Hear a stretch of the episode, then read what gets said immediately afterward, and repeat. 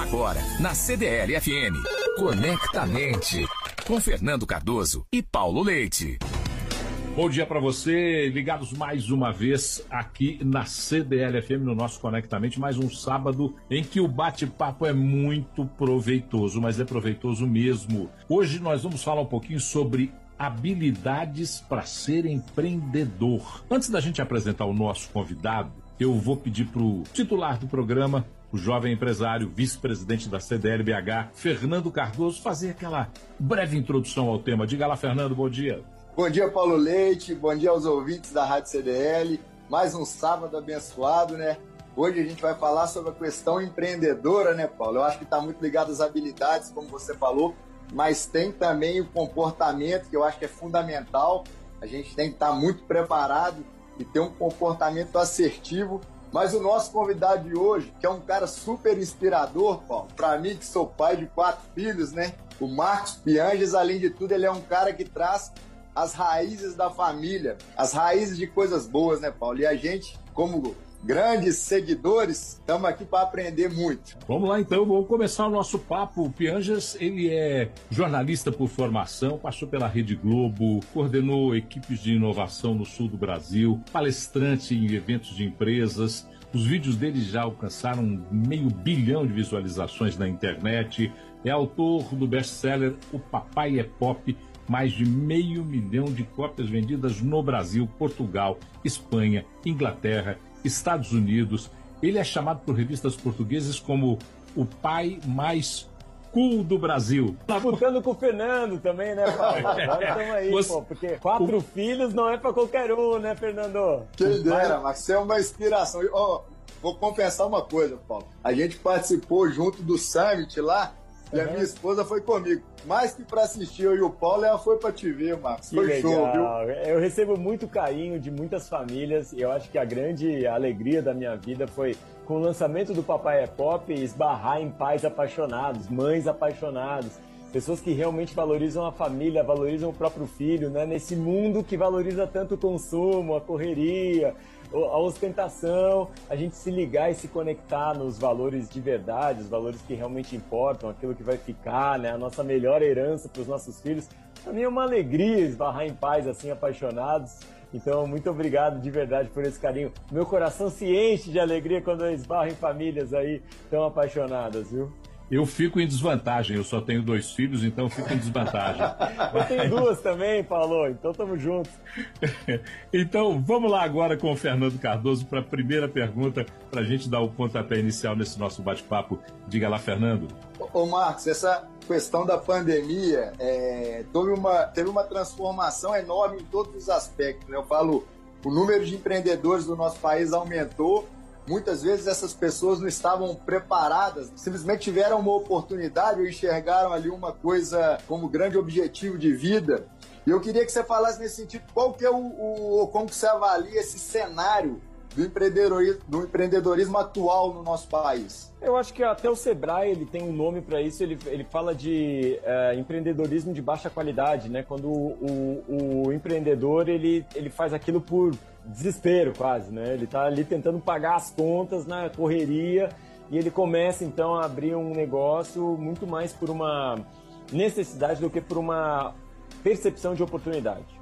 E aí, eu acho que essa é uma diferença básica. Eu quero viver num país que dá a, a condição de empreendedores serem empreendedores de alta qualidade, né? Eu quero morar num país em que a, a qualificação, a educação, a segurança, inclusive a segurança na previsão né, econômica, né, a, a segurança econômica e jurídica do país seja tão bem estabelecida que a gente possa ter aí o, essa criatividade brasileira aplicada em empreendedorismo de alta qualidade. Né? E o que a gente sabe por estudos científicos é que o cérebro funciona da seguinte, seguinte maneira: uh, quando você está em crise, quando você tem uma percepção de escassez, uma percepção de dificuldade, uma insegurança com relação ao futuro, infelizmente, né, contra, é, é, contraintuitivamente a gente tem menos criatividade, a gente tem menos capacidade de percepção do todo, a gente tem menos uh, capacidade de enxergar lá na frente, a longo prazo. Porque a gente quer garantir, né? No, em ambientes de escassez, a gente quer garantir o almoço, a janta de hoje mesmo. E em uh, sociedades com mais tranquilidade, com mais estrutura, com mais tranquilidade financeira, então a gente é mais criativo, mais inovador, a gente é mais produtivo, a gente consegue ter visão de longo prazo, a gente consegue então é, é, investir naquele projeto paralelo que a gente sempre sonhou. E cara, para mim não tem preço isso. Quando o empreendedor coloca em prática aquilo que ele sempre sonhou, porque não não, não, não dá para valorar e dizer assim, ah, mas quantos anos você estudou na universidade ou quanto dinheiro você tem na, na conta? Às vezes o cara tem zero experiência e tem zero dinheiro na conta e ele por paixão, por vontade, por motivação, ele coloca na rua um empreendimento que é transformador para ele e também para as pessoas que estão ao redor dele. O Jack Ma, que é o cara que inventou o Alibaba, né, o empresário chinês lá que, que inventou o Alipay, Alibaba, agora está com um problema lá no governo chinês, mas ele diz: a gente tinha algumas vantagens no início do, do, do, do empreendedorismo do, Ali, do Alibaba. Ele, as vantagens eram nenhuma experiência, nenhum investimento, né, e, porque não tinha nada para perder. E aí ele colocou na rua o sonho que ele tinha de, de empreender é, digitalmente e tal. Então, o que eu sinto é que a gente precisa de qualificação, de programas como esse, de conversas, de programas de treinamento e de, e de informação para o empreendedor é, perceber as oportunidades do mundo digital. É muito triste a gente olhar para o ambiente digital e ver que tem tanta oportunidade, tanta oportunidade mesmo, assim, é um negócio impressionante o que, o que o, o, as ferramentas digitais proporcionam de, de oportunidade para o empreendedor e infelizmente a gente ainda tem aquele empreendedorismo de correria, de baixa qualidade, de angústia, de ansiedade, que, que são todas, todos sentimentos que talvez façam parte do empreendedorismo, mas que poderiam estar aliados ou grudados num, num sonho muito mais motivado, muito mais concreto e muito mais informado, né? um empreendedorismo de alta é, qualidade. Veja, a gente tem uma realidade, ou duas realidades que ficam evidentes. Primeiro, você já falou a capacitação, preparação, a informação. Mas existe também quem é empreendedor por vocação e se dá muito bem quando empreende por vocação. Que características essas duas pessoas têm e como é que eu posso identificar se eu preciso me capacitar ou se eu tenho vocação para ser empreendedor? Paulo, eu, eu tenho uma visão assim um pouco diferente. Eu, não, eu acredito que as habilidades, as habilidades mais importantes para a realização, as habilidades mais importantes para a re, realização humana, elas não são inatas. É, tem um estudo de uma, de uma professora americana chamada Carol Dweck. Ela estuda o cérebro e ela divide então o comportamento humano entre dois, né? Um comportamento que é um comportamento fixo e um comportamento que é um comportamento de crescimento. E ela percebeu que é possível desenvolver esse, esse pensamento, essa forma de ver o mundo, essa, essa, esse mindset de crescimento.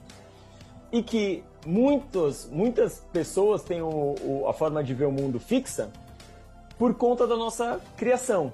Então a gente ouve do nosso pai: você é bonito, você é bom no futebol, você é forte, você menina é bonita, né? Você é, é burro, algum professor pode dizer, né? Você é bom em matemática. Então a gente acredita que aquilo é, é uma motivação externa, né? O, a psicologia explica o locus de controle interno e locus de controle externo. Então a gente acredita que alguma coisa nos deu, foi um dom que a gente recebeu, que a gente então é bom em matemática e ruim em geografia.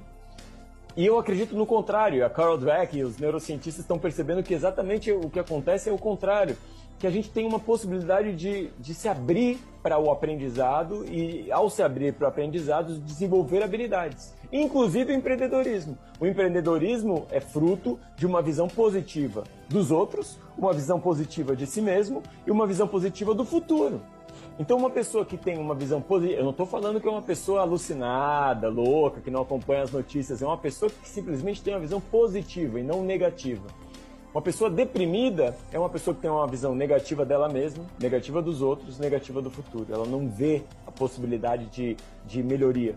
Uma, uma, um empreendedor é uma visão que é uma pessoa que desenvolveu a visão positiva de si mesmo. Eu sou capaz, eu sou transformador, eu consigo fazer, né? eu tenho a capacidade dentro de mim de realizar uma visão positiva dos outros, eu consigo encontrar pessoas boas que vão me ajudar, eu consigo encontrar parceiros que vão, é, é, numa sociedade, contribuir.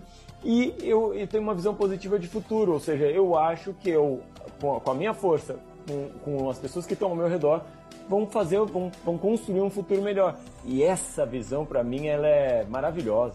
Quando a gente entende que não é uma vocação que eu recebi, um dom que eu ganhei ao nascer, não faz parte da minha genética, não faz parte de um dom divino que alguém me, me, me, me, me presenteou, mas pelo contrário, cabe a mim me abrir para o aprendizado. Ao me abrir para o aprendizado, então eu estou preparado, preparando pelo menos a condição de desenvolver habilidades uh, empreendedoras. E ao ter essa capacitação, ter a coragem, que eu acho que é uma das, das habilidades ou uma das da, dos sentimentos mais virtuosos para qualquer ser humano, ter a coragem de colocar na rua suas ideias. Então eu sempre brinco aqui em casa, né? Que as coisas que eu, que eu acho que é mais importante para as meninas desenvolverem é algo que eu tento desenvolver eu mesmo.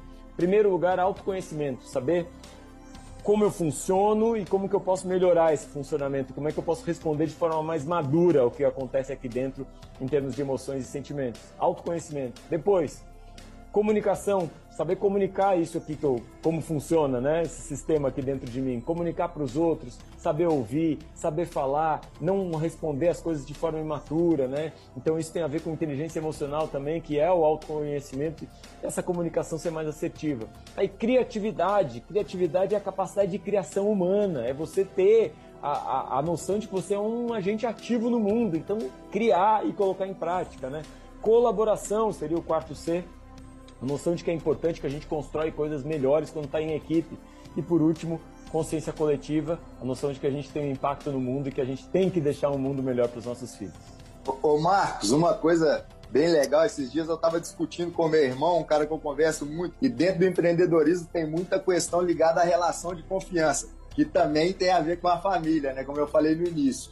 E uma coisa que eu achei bem legal é que ele falou assim: as pessoas muitas vezes esperam do empreendedor ou do líder é, primeiro, a confiança ética, né, que está ligada à transparência, está ligada aos valores que a gente falou tudo bem, é, muito bem. E a outra confiança que ele falou que eu achei muito legal é que as pessoas esperam da gente uma confiança como líder em ser um cara realizador, que é a outra palavra que você usou aí muito bem. A gente tem que conseguir entregar e melhorar e beneficiar a vida de todo mundo. A gente, no papel de líder, tem que buscar que as pessoas cresçam junto com a gente, que evoluem, às vezes até superem. O que, que você acha dessa frase? É até uma coisa que me veio aqui agora, mas que eu acho que é muito legal e queria ouvir a sua opinião. Cara, eu adorei essa, essa, esse comentário aí. Do, é seu irmão, ele? Isso, Davidson. Ah, do Davidson. Porque eu acredito muito, tem, um, tem uma a, autora que eu gosto, chama Frances Frey, né? E ela fala muito sobre o triângulo da confiança. E ela diz que a, a confiança de um líder é construída com base em três pontos específicos. Primeiro de tudo seria a autenticidade as pessoas perceberem que você não está ali é, para tentar agradar, você não está ali sendo falso, você não está ali repetindo as frases que você leu num livro. A autenticidade de um líder ela desperta a confiança da, da equipe das pessoas. Tem um, um, segundo ponto que ela diz do, do triângulo, que é a, a, a, o fator lógico, ou seja, assim, você consegue de forma palpável, como seu irmão comentou, entregar.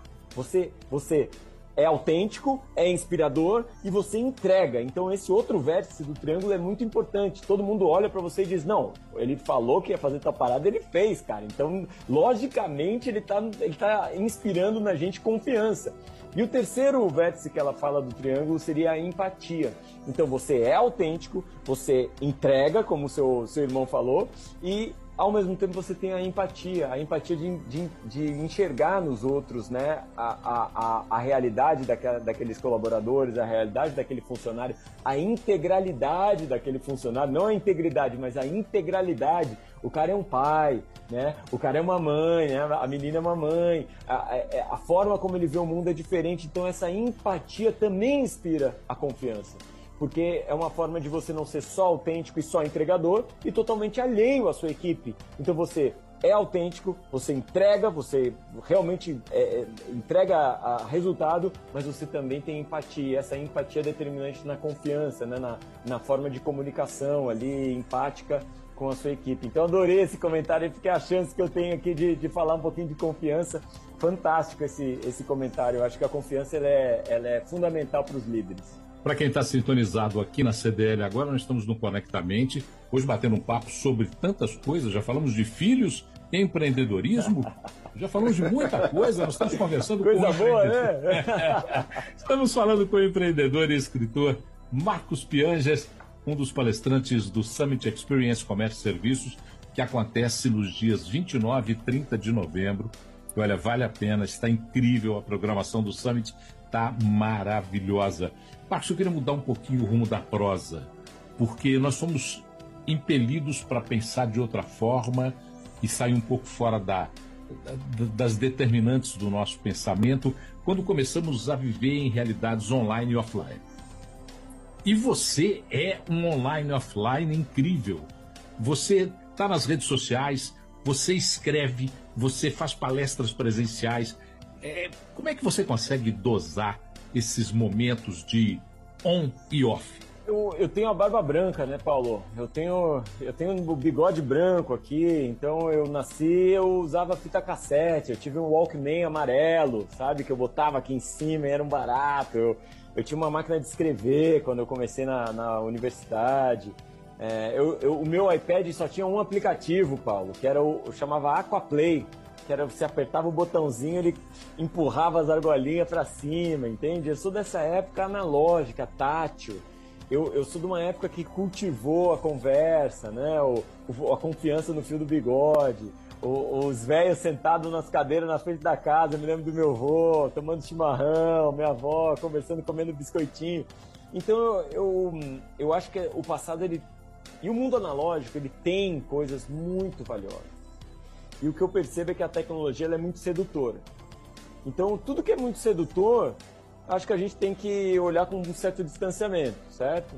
Então eu olho as redes sociais com um certo distanciamento, eu analiso e percebo que é muito sedutor isso aqui, ficar aqui, ficar cultivando likes, ficar cultivando comentários, ficar produzindo e brigando no Twitter, você perde muito tempo nesse processo. E eu, para ser um ser humano feliz, eu percebi que eu preciso ter um equilíbrio justamente nesses dois mundos, mas quanto menos eu fico no digital, mais feliz eu fico aqui no analógico. Então o que, que eu passei a fazer? Passei a controlar o uso tecnológico para que o meu uso tecnológico seja consciente, seja produtivo, o meu uso é, tecnológico ele, ele seja é, é, é, é positivo para quem consome o que eu produzo. Então eu nunca vou produzir alguma coisa para gerar contenda, briga, é, discordância. Eu vou produzir para inspirar o melhor pai, a melhor mãe que existe nas pessoas, o melhor empreendedor, o melhor ser humano que existe dentro de todo mundo. É assim que eu, que eu lido com as ferramentas digitais, porque a gente tem nas nossas mãos um computador que é melhor do que o computador da NASA, quando a NASA colocou o foguete na Lua, só que a gente usa basicamente para ficar em rede social discutindo e jogando até as três da manhã joguinhos de celular e depois reclamar que não tem tempo para nada e que está cansado e não pode abraçar os filhos. Então eu logo percebi que 90% das pessoas, infelizmente, está seduzida pela, pela tecnologia, usando três vezes mais aplicativos que os deixam mais deprimidos e menos produtivos, em vez de utilizar ferramentas e aplicativos para exercício, para conexão, para organização de agenda, para meditação, para aprendizado, para idiomas. E foi isso que eu fiz. Meu celular há mais de 10 anos ele não faz barulho, não treme, não toca, não tem notificação, não toca quando ninguém, quando as pessoas me ligam. Se eu quero falar com alguém, eu sou o senhor do meu tempo eu ligo para as pessoas ou eu eu tenho o meu momento de responder e-mail, o meu momento de responder WhatsApp e assim eu coordeno a minha vida para que eu não tenha é, essa confusão mental que tantas pessoas se sentem hoje em dia. O Hartmut Rosa fala sobre isso, né? Um estudioso que ele diz que a, as inovações tecnológicas aceleram o ritmo de vida, o ritmo de vida acelera o nosso comportamento e o nosso comportamento então demanda novas inovações tecnológicas que vão acelerar mais ainda esse processo. E eu não quero viver nesse, nessa roda que acelera cada vez mais a nossa vida. Eu quero viver numa vida equilibrada e saudável e conectada com os nossos afetos, porque no fundo, no fundo, é isso que importa. Ô, ô Marcos, eu, eu falo muito da minha família, acho que eu tenho um elo muito forte com eles. Meu pai também tem uma frase muito legal que ele fala assim: empurra o carrinho do outro que alguém vai empurrar o seu. E eu queria te perguntar nessa questão empreendedora, se você sente uma diferença nas gerações que é uma percepção que eu tenho. Eu acredito que anteriormente as gerações tinham às vezes ali aquela questão muito do, do crescer sozinho, do, do olhar um, um, pouco egoísta, pensando só nesse, só nele, né? E hoje eu vejo uma mudança da galera querendo crescer junto, é, com os olhos é, é nessa evolução para aquele, aquela fala, o bom é o bom para todo mundo. Então vamos crescer junto. Você também tem essa visão? Como você enxerga essa diferença dentro das gerações? Acho que a coisa mais bonita que eu tenho visto nas novas gerações é a possibilidade de quebrar paradigmas de mal-estar na produtividade profissional. Então essa é uma geração que começou a olhar os escritórios com desconfiança. Disse assim, não, mas por quê? Eu chego no escritório e tem interrupção e barulho e para que reunião? Para que escritório? Né? Para que chefe? Para que meta? Esses jovens eles estão questionando e é muito interessante. Você pega umas empresas que todo mundo ganha o mesmo salário, que né, todo mundo, o fundador e o estagiário têm o mesmo salário, empresas sem chefe, empresas sem horário, você trabalha na hora que você quiser, para você for mais produtivo, você não, empresa que permite férias o tempo que você quiser, licença paternidade, licença maternidade, é, empresas que, que buscam o bem-estar do, do, funcionário com mindfulness, com exercício, que permite que o funcionário saia no meio do, do trabalho para surfar, então eu estou achando muito interessante empresas comprometidas com o meio ambiente, né? Então que, que, percebem que tem um impacto nessa cadeia produtiva que pode, que pode ser sustentável. E eu estou achando muito interessante, principalmente por conta do seguinte: são todas demandas que eu e você talvez não pensava e essa molecada ela tá vindo e trazendo e desafiando as ineficiências do mundo analógico, então trazendo soluções mais digitais e essas soluções sempre é, é, é, acompanhadas de algum romantismo. Eu acho muito bonito esse romantismo, como você disse, de pensar em equipe, de trabalhar em grupo, de conectar empresas, de perceber que ah, se alguma pessoa quer morar em qualquer lugar do mundo, pode trabalhar remoto, pode trabalhar em horários diferentes, não tem chefe, não tem meta. E daí você vai olhar assim as, as métricas né, do passado e tal. E no final das contas essas empresas se saem bem, né, crescem, ganham um monte de dinheiro, conseguem evoluir, uh, são vendidas eventualmente.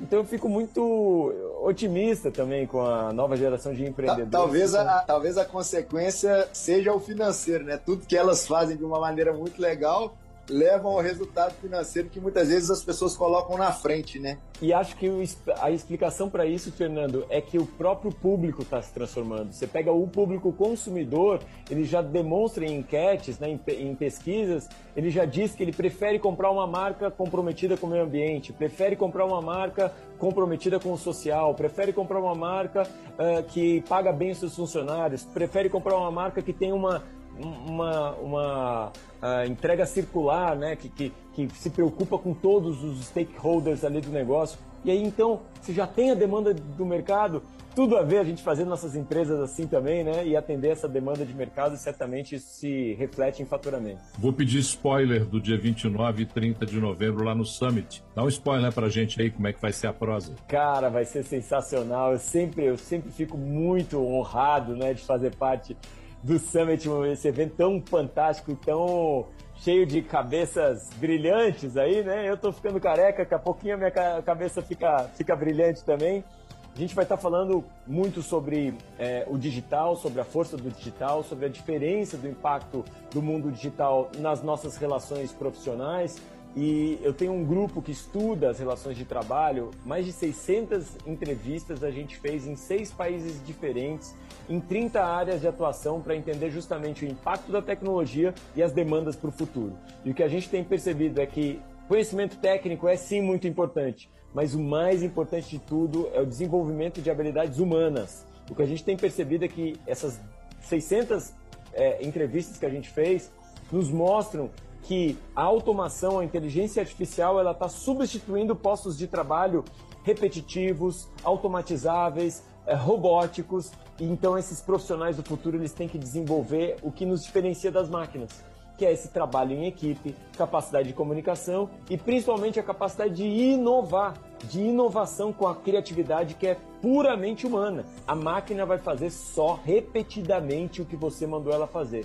O humano vai abrir exceções. E essas exceções, essas, essas experimentações é que criam a inovação. Infelizmente, estamos chegando no final do programa. Foi um prazer te receber. Eu queria deixar uma última pergunta aqui. A gente falou da questão é, dos empreendedores. Você falou um pouco sobre os comportamentos e habilidades que têm possibilidade de ser treinados. Eu queria que você desse alguns exemplos, porque a gente tem vários empreendedores que são ouvintes do programa, várias pessoas que também estão sonhando em empreender Dá um uhum. recado para essa galera aí. Olha, eu vou dar um exemplo bem prático, tá? Eu tenho um amigo que ele que ele está empreendendo um negócio de alta complexidade. Vocês devem imaginar que as logísticas mundiais estão todas impactadas pelo coronavírus. Então tem portos de todo o mundo aí parados, China tentando fazer entregas nos Estados Unidos. E esse meu amigo ele estava num negócio de logística e ele tava ele ele ele medita há mais de 10 anos. Ele medita, faz meditações longas, já foi em retiros de três dias que não fala nada, né? Então aquelas meditações realmente para manter a calma, para ter é, autocontrole. E aí nessa situação que ele estava empreendendo, no meio desse caos acontecendo, ele disse: Piangers, eu não estou conseguindo dormir, cara. Eu estou uma semana sem dormir por conta dessa alta complexidade nos negócios. E aí eu falei, eu estava estudando um neurocientista chamado Jacques Panzer, que é um, um, um, um, um veinho que descobriu algumas áreas do nosso cérebro que tem relação com a, com a emoção. E uma das, das áreas do cérebro que o Jacques Panzer catalogou, isso é dele, ele ganhou prêmio por causa disso, é o play, é a diversão. E eu disse para esse meu amigo empreendedor, cara, experimenta olhar o seu negócio de alta complexidade como se fosse um jogo, uma brincadeira, como se fosse um, ah, deu tudo errado, que, que eu posso fazer? Deu tudo errado, não tem o que fazer. Então, experimenta estimular essa área do seu cérebro, o play, que é uma área de alta criatividade, de alta percepção positiva de futuro, de alta percepção positiva dos outros e de si mesmo. E aí ele me ligou três dias depois e disse, pô, Pias, tive uma noite de sono maravilhosa. Porque quando você tem essa virada de chave e percebe, olha, eu estou fazendo tudo que eu posso fazer. E às vezes o que eu não controlo me tira o sono. Você diz assim, cara, mas isso aqui é só um jogo, né? Eu tô, tô fazendo toda a minha parte. Se dá certo ou não, se não dá certo, né? Não, não tem mais o que fazer. Então você começa também a se tranquilizar e essa visão positiva de futuro começa a brotar dentro de você. Então essa área do cérebro, do, do play, da diversão, eu acho que é uma área que a gente tem que, tem que exercitar mais no mundo empreendedor. Bom, antes da gente agradecer o Marcos Piangers, eu queria que o Fernando Cardoso fizesse para a gente um resumo dessa deliciosa prosa. É com você, Fernando. Mais uma vez, muito difícil, viu, Paulo, fazer um resumo, que tem muita coisa. Mas eu anotei dois pontos bem legais aqui. Eu acho que, primeiro, a gente falando do, do empreendedorismo com o elo de confiança, os três pilares que o Marcos colocou aí, eu acho que é a empatia, a gente se colocar no lugar do outro, a autenticidade e também a questão de ser um cara realizador, que entrega, que tem uma confiança que as pessoas vão crescer junto e até ultrapassar. E o segundo ponto, que eu acho que aí tem muita gente tem essa questão da tecnologia, as pessoas pensam que a inovação é o Uber, é o iFood, e não tem nada disso. O diferencial sempre é humano. E eu falo que o elo que a gente tem que buscar, além da diferenciação, é o elo e o vínculo com as pessoas porque aí esse elo supera qualquer tecnologia. Bom, tá aí, Pianjas. O Fernando foi competente no resumo da prosa? Uh, rapaz, eu fico feliz quando alguém faz um resumo desse, assim, eu olho e digo, opa, não falei só bobagem. Coisa boa. Prazerzão estar com vocês, viu? Marcos Piangers, que bom esse papo. Grande abraço. Muito obrigado por ter participado com a gente do Conectamente. Muito obrigado. Bom, para você que está aí nos acompanhando, Pode mandar e-mail para gente, enviando crítica, sugestão, como criar filhos, tudo que você quiser, você pode mandar para a gente. conectamente@cdlbh.com.br. O áudio inteirinho vai estar daqui a pouquinho no Spotify para você ouvir quantas vezes quiser. A gente volta no sábado que vem. Tchau, Piangers. Tchau, Fernando. Você ouviu Conectamente na CDL FM. Confraria CDL FM. Oferecimento